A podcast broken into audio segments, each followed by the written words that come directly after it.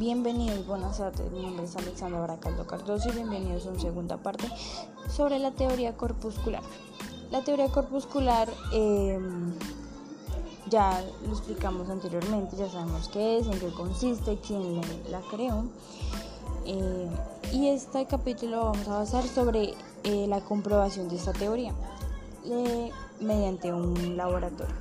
Este laboratorio se llama prisma de agua, así que continuamos. Los materiales son muy sencillos, fáciles de ubicar en la casa y son lo siguiente, un espejo, una cubeta llena de agua, pues vamos a utilizar una cubeta, una ventana o rendija por la que entre el rayo del sol, eh, una pared blanca, una hoja, pero que sea blanca y pues algún objeto pues para sostener el espejo. El montaje y el procedimiento son los siguientes. Vamos a poner la cubeta, la vamos a llenar de agua.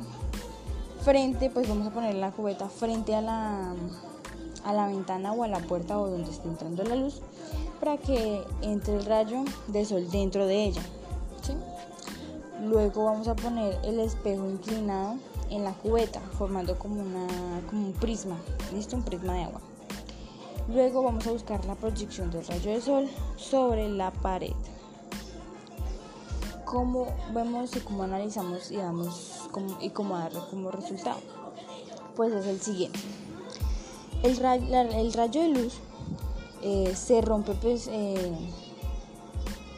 como en colores, si me voy a entender, como un tipo prisma. Por ejemplo, el prisma de agua eh, desvía cada longitud de onda a un ángulo diferente. Por ejemplo, el rojo posee la longitud de onda más larga y de paso es el que menos se desvía, ¿sí? Mientras que se voltea sufre la máxima desviación. Ese, perdón, ese violeta, como ese moradito violeta que aparece en los colores que presenta ese laboratorio. Eh, los colores siempre aparecen pues, en el mismo orden que el arco iris. De esto consiste esta, esta, este laboratorio. Y bueno chicos, este laboratorio como pueden ver es muy sencillo, muy fácil y lo podemos, los materiales son muy sencillos de conseguir.